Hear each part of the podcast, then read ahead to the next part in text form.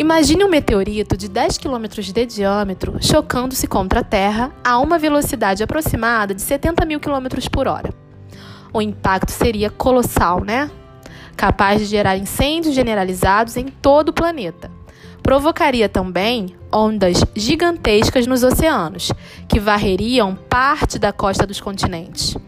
Levantaria uma quantidade tão grande de poeira na atmosfera que imensas nuvens bloqueariam durante anos a incidência de luz na superfície da Terra, o que praticamente interromperia a fotossíntese.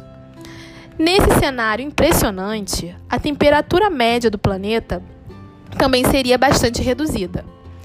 Muitos animais morreriam de fome e a maioria das espécies vivas desapareceriam da Terra.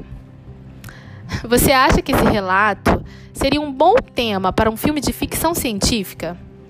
Pois é, saiba que ele resume uma das hipóteses mais aceitas atualmente para explicar a extinção em massa de grande parte das espécies de seres vivos que habitavam no nosso planeta, ocorrida há cerca de 65 milhões de anos.